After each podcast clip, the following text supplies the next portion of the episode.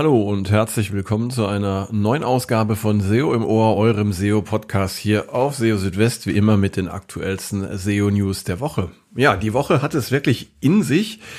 Denn äh, wie ihr vielleicht schon mitbekommen habt, hat Google schon wieder ein Core-Update gestartet, das Core-Update vom November. Und Google hat außerdem auch noch ein neues Reviews-Update für die kommende Woche angekündigt. Also da ist einiges los, aber das ist nicht alles, äh, was ich euch heute zu erzählen habe. Es gab auch noch ein paar andere spannende Meldungen. Zum Beispiel stellt Google das Bezahlmodell bei äh, Google AdSense um von Klicks auf Impressionen. Das könnte auch spannende Auswirkungen haben auf manche Websites. Und äh, ja, außerdem hat Google einen Fehler eingeräumt im Zusammenhang mit dem Core-Update vom Oktober, der sich auf den Traffic von Google Discover auswirken konnte.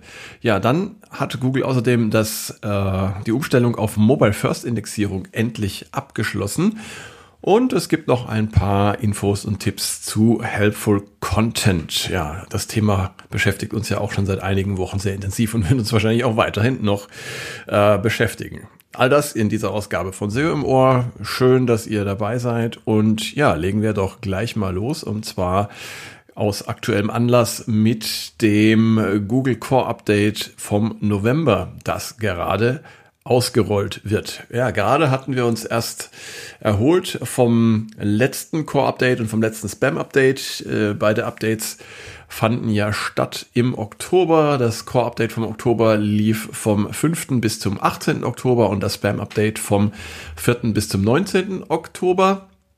Und äh, nun ist es schon wieder soweit. Ein neues Google Core Update ist gerade dabei ausgerollt zu werden. Und zwar hat Google dieses äh, Core Update am 2.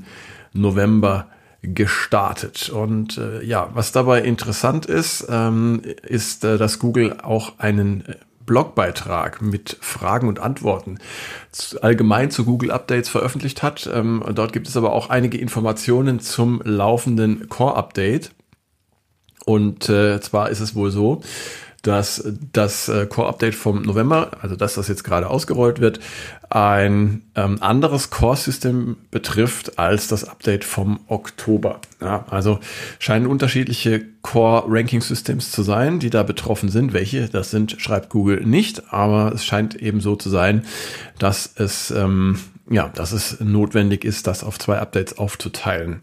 Und äh, man sieht tatsächlich auch jetzt schon bei manchen Websites deutliche Veränderungen. Also gerade bei, ich habe es bei einigen Websites beobachtet, die beim Core-Update vom Oktober deutlich verloren hatten, dass die jetzt auf einmal wieder einen Sprung nach oben getan haben. Ich weiß nicht, ob das jetzt tatsächlich mit dem laufenden Core-Update zusammenhängt, aber ich sag mal, dieser, dieses Zusammenfallen dieser Ereignisse ist dann zumindest mal ähm, bemerkenswert. Und ähm, was auch noch wichtig ist jetzt im Zusammenhang mit Googles Ankündigung zum laufenden Core-Update ist, dass es in der nächsten Woche das nächste Reviews-Update geben soll, also ähm, ein Update des äh, Google Review System. Das bezieht sich vor allem eben auf Inhalte, bei denen Produkttests, Produktvergleiche etc. Ähm, ja, vorkommen und äh, solche solche Dinge wie, äh, wie es sie zum Beispiel ähm, oftmals auf Vergleichswebsites gibt, auf Affiliate-Websites auch. Und ähm, da ist ja die Erfahrung auch der letzten Male, dass es, ähm, und das sind auch Googles Empfehlungen, dass es hier darauf ankommt, ähm, möglichst Originalinhalte zu veröffentlichen. Das heißt also, ähm, eigene Produkterfahrungen da auch zu bringen, ähm, aus eigenen Erfahrungen zu berichten, das mit eigenen Bildern zu hinterlegen und bei Tests auch transparent zu machen, was getestet wurde, wie getestet wurde und wie dann letztendlich auch die Ergebnisse ähm, äh, zustande gekommen sind. Ja, und auch ähm, wenn es jetzt in den letzten Monaten eine äh, Häufung gab der von Google kommunizierten Updates, so ist es doch insgesamt über das Jahr gesehen äh, nicht mehr gewesen als jetzt im letzten und vorletzten Jahr. Und äh, das hat auch Google äh, geschrieben. Also in den Jahren 2021 und 2022 seien jeweils zehn Updates kommuniziert worden.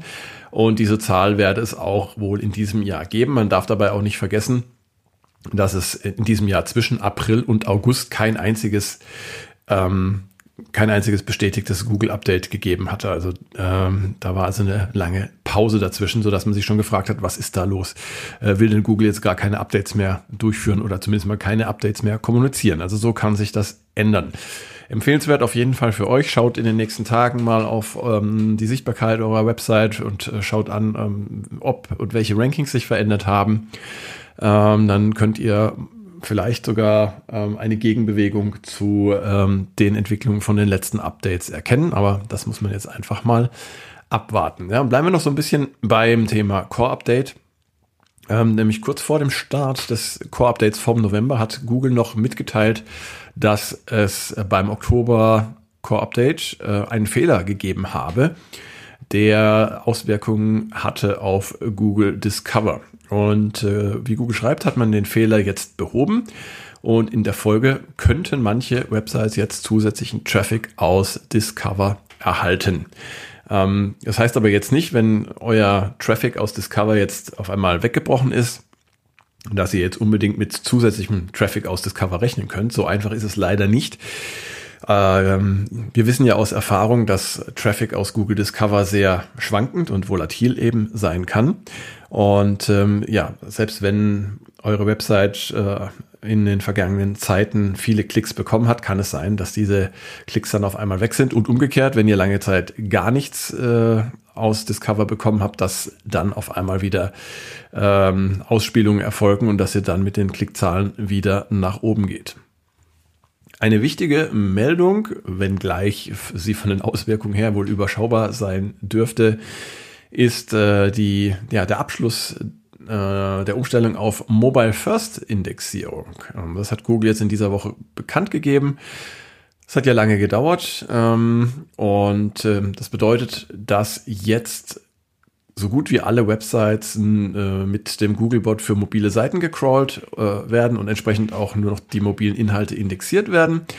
Ein kleiner Rest äh, von Websites kann oder konnte laut Google nicht umgestellt werden. Dazu zählen zum Beispiel Websites, bei denen die mobilen Seiten auf die Startseite jeweils weiterleiten, bei denen der Aufruf äh, der mobilen Seiten zu Fehlern führt oder auch Seiten oder Websites, bei denen die mobile Version per robots.txt gesperrt ist. Ähm, und diese Websites wird Google auch weiterhin, zumindest mal bis auf weiteres mit dem Googlebot Desktop crawlen.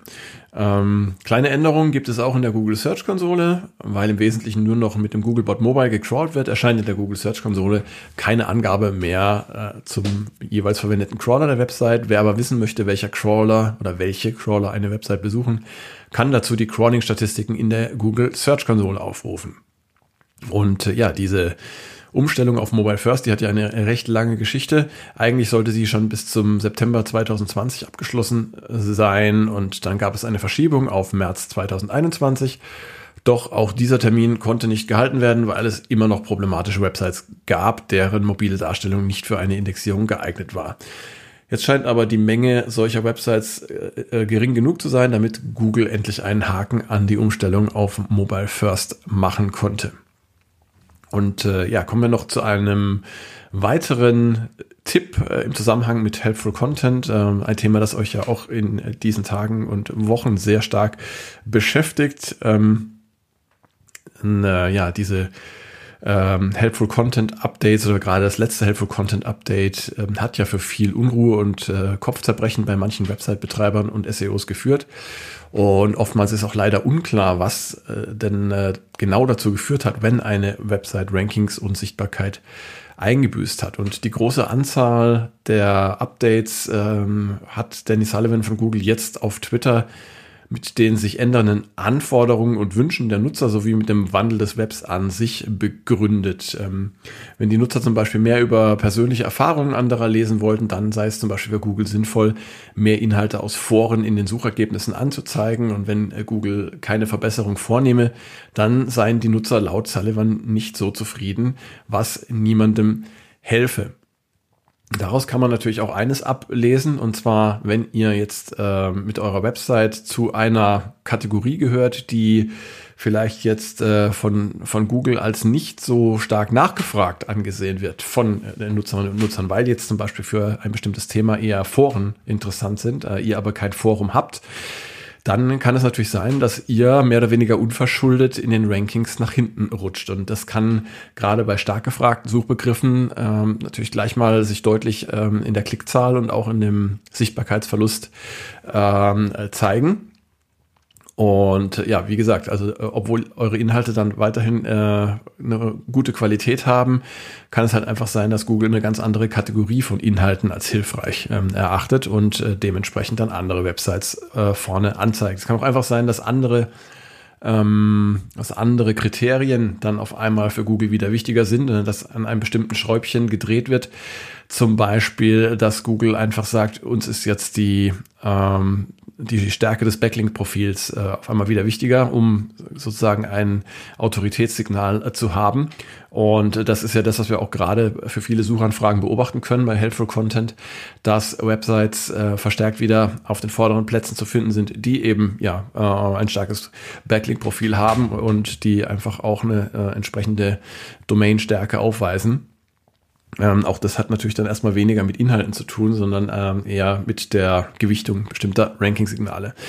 Äh, um nochmal zurückzukommen auf ähm, das, was Danny Sullivan da auf Twitter ähm, geschrieben hat. Er teilt außerdem mit, es, es bringt nichts in eine Art Expertenwettkampf zu treten, äh, in der Hoffnung, dass Google die Expertise einer bestimmten Website höher einstufe als die einer anderen. Ähm, man sollte alles immer mit Blick auf die Nutzer und nicht für Google unternehmen. Das haben wir ja schon öfter gehört. Ähm, und als konkretes Beispiel nennt er auch die Anzeige einer Autorenbox. Ähm, also auch das sollte man nicht einfach nur machen, äh, weil man denkt, Google findet Autorenboxen toll, sondern eben um auch ähm, Transparenz zu schaffen ähm, von wem Inhalte auf einer Website stammen und äh, was die Hintergründe sind. Äh, Dennis Sullivan hat außerdem auf die äh, Google-Checkliste zu Helpful Content äh, verwiesen und hier lautet ja der erste Punkt, ähm, oder ist die erste Frage auf dieser Checkliste, stellen die Inhalte originäre Informationen, Berichte, Forschungsergebnisse oder Analysen bereit? Und Sullivan schreibt, wenn man über ein äh, leidenschaftliches Team verfüge, das sich in seinem Bereich auskenne, dann passiere das automatisch. Ähm, also er hebt diesen Punkt besonders hervor, also dieses Schaffen originärer Inhalte, die es halt sonst so noch nicht gibt. Und es gehe eben nicht darum, Experten, Lebensläufe oder eine tolle Über uns Seite zu belohnen. Es gehe darum, großartige Inhalte zu belohnen. Mhm. Ob äh, das alles äh, den von einem Update betroffenen Website-Betreibern weiterhilft, ist natürlich jetzt erstmal fraglich, aber es liefert zumindest mal einen wichtigen Anhaltspunkt, nämlich wer Inhalte erstellt, die es anderswo so nicht gibt, der arbeitet schon mal in die richtige Richtung. Das schließt äh, schon mal Inhalte aus, die ausschließlich mit Hilfe von KI erstellt wurden, denn diese Inhalte sind ja lediglich eine Zusammenfassung oder eine äh, umformulierte Variante dessen, was es bereits auf anderen Websites oder in anderen Quellen bereits gibt. Das bedeutet aber nicht, dass KI-Inhalte insgesamt abzulehnen wären. Man kann also KI durchaus in sinnvoller Weise verwenden, um äh, gute Inhalte zu erstellen. Man sollte sich eben nur nicht alleine auf KI-Tools äh, verlassen. Außerdem gibt es natürlich auch neben, sage ich jetzt mal, inhaltlichen oder faktischen ähm, Alleinstellungsmerkmalen auch noch andere Möglichkeiten, sich abzugrenzen von anderen Websites, zum Beispiel durch ja bestimmte Formulierungen, durch einen bestimmten äh, Sprachstil, der die Seitenbesucher besonders anspricht und natürlich auch durch eine besonders gute oder eine besonders ähm, originelle User Experience, die man anderswo nicht findet. Also es sind nicht nur ähm, die Texte oder Textinhalte, sondern da spielt vieles, vieles äh, hinein. Und ähm, da seid ihr natürlich auch gefragt, äh, ein bisschen äh, kreativ zu sein und eben da etwas Neues zu schaffen und nicht einfach irgendwas äh, zu kopieren, was es anderswo schon gibt. Ja, und äh, zum Schluss auch noch etwas Interessantes und zwar geht es um Google AdSense, also ähm, den äh, Google Anzeigendienst für Publisher. Also über Google AdSense habt ihr ja die Möglichkeit, Anzeigen in eure Website zum Beispiel einzubinden. Äh, Google spielt die dann aus ähm, und ihr bekommt dann, je nachdem, wer auf eine Anzeige klickt zum Beispiel, bekommt ihr dann äh, ja, äh, Geld ausbezahlt. Und ähm, Jetzt hat Google zwei wichtige Änderungen bekannt gegeben bezüglich Google AdSense. Zum einen wird ähm, der Revenue Share, also praktisch das, was ihr bekommt, wird jetzt ein bisschen anders aufgeteilt und anders berechnet. Und außerdem wird das Bezahlmodell von ähm, Klicks auf Impressionen umgestellt. So, und ähm, zunächst einmal, was bedeutet das jetzt, dass der Revenue Share erneut äh, anders aufgeteilt wird? Ähm, es ist so, es gibt zwei getrennte Raten für die Käufer- und für die Verkäuferseite und für Anzeigen im Zusammenhang mit AdSense for Content erhalten Publisher 80 Prozent der Einnahmen nach Abzug der Gebühr der Anzeigenplattform, unabhängig davon, ob es sich dabei um Google oder einen Drittanbieter handelt. Also wenn Google Ads zum Beispiel Anzeigen über Google AdSense ausspielt, dann behält Google Ads etwa 15 Prozent der Ausgaben für die Anzeigen ein und dabei kann es zu Unterschieden kommen, weil Google Ads keine feste Gebühr pro Impression einbehält, denn äh, viele Anzeigenkunden möchten ja auf Basis von Nutzerinteraktionen wie Klicks oder äh, Conversions bezahlen. Insgesamt werden Publisher laut Google aber auch zukünftig ungefähr 68 Prozent der Einnahmen für ihre Anzeigen behalten können. Ähm, besonders bedeutsam ist aus meiner Sicht der Wechsel äh, von äh, Klicks auf Impressionen als Grundlage für die Bezahlung von Publishern. Damit soll es laut Google eine einheitlichere Form der Bezahlung von Publishern über Google Produkte und Plattformen von Drittanbietern geben, was äh, Vergleiche mit anderen Technologieanbietern erleichtern soll. Ähm, Google betont, dies werde nicht die Zahl oder die Anzahl von Anzeigen beeinflussen, die Publisher auf ihren Websites beeinflussen können. Meine Befürchtung ist allerdings, dass durch diese Umstellung manche Publisher ähm, sich dazu genötigt fühlen, noch mehr Anzeigen in den oberen Bereich oder in sichtbare Bereiche ihrer Website zu packen, um möglichst viele Impressionen zu erzielen. Und dabei hat aber das letzte Helpful Content Update ja gerade gezeigt, dass manche Websites mit einer schlechten User Experience durch zu viel Werbung ähm, teilweise deutlich an Sichtbarkeit verloren haben, wenn das Ganze dann auch noch in Kombination mit schlechten Inhalten stand. Ähm, ja, bleibt abzuwarten, ob sich das tatsächlich spürbar auf die ähm, Anzahl der Ads ähm, auf Websites auswirken wird. Wie gesagt, meine Befürchtung ist es, aber vielleicht ähm, bin ich da auch ein bisschen zu pessimistisch an dieser Stelle. Die von Google angekündigten Änderungen für AdSense äh, sollen zu Anfang des kommenden Jahres in Kraft treten. So, und damit sind wir am Ende dieser Ausgabe von SEO im Ohr. Wie schön, dass ihr bis zum Ende durchgehalten habt. Und äh, ja, dann in einer Woche etwa gibt es eine neue Ausgabe von SEO im Ohr. In der Zwischenzeit natürlich auch täglich hier auf SEO Südwest für euch die aktuellsten News. Und äh, wenn ihr mich kontaktieren wollt, zum Beispiel um Themenwünsche zu äußern oder um Fragen zu stellen oder um Kritik äh, oder Lob zu äußern, über das ich mich auch äh, immer freue, dann äh, meldet euch doch gerne zum Beispiel über soziale Netzwerke wie LinkedIn, Mastodon, äh, Blue Sky oder Twitter. Ich sage immer noch Twitter, ja. Ähm, und ähm, dann freue ich mich auf Nachricht von euch. Ihr könnt natürlich auch gerne mir eine E-Mail schreiben, wenn euch das lieber ist.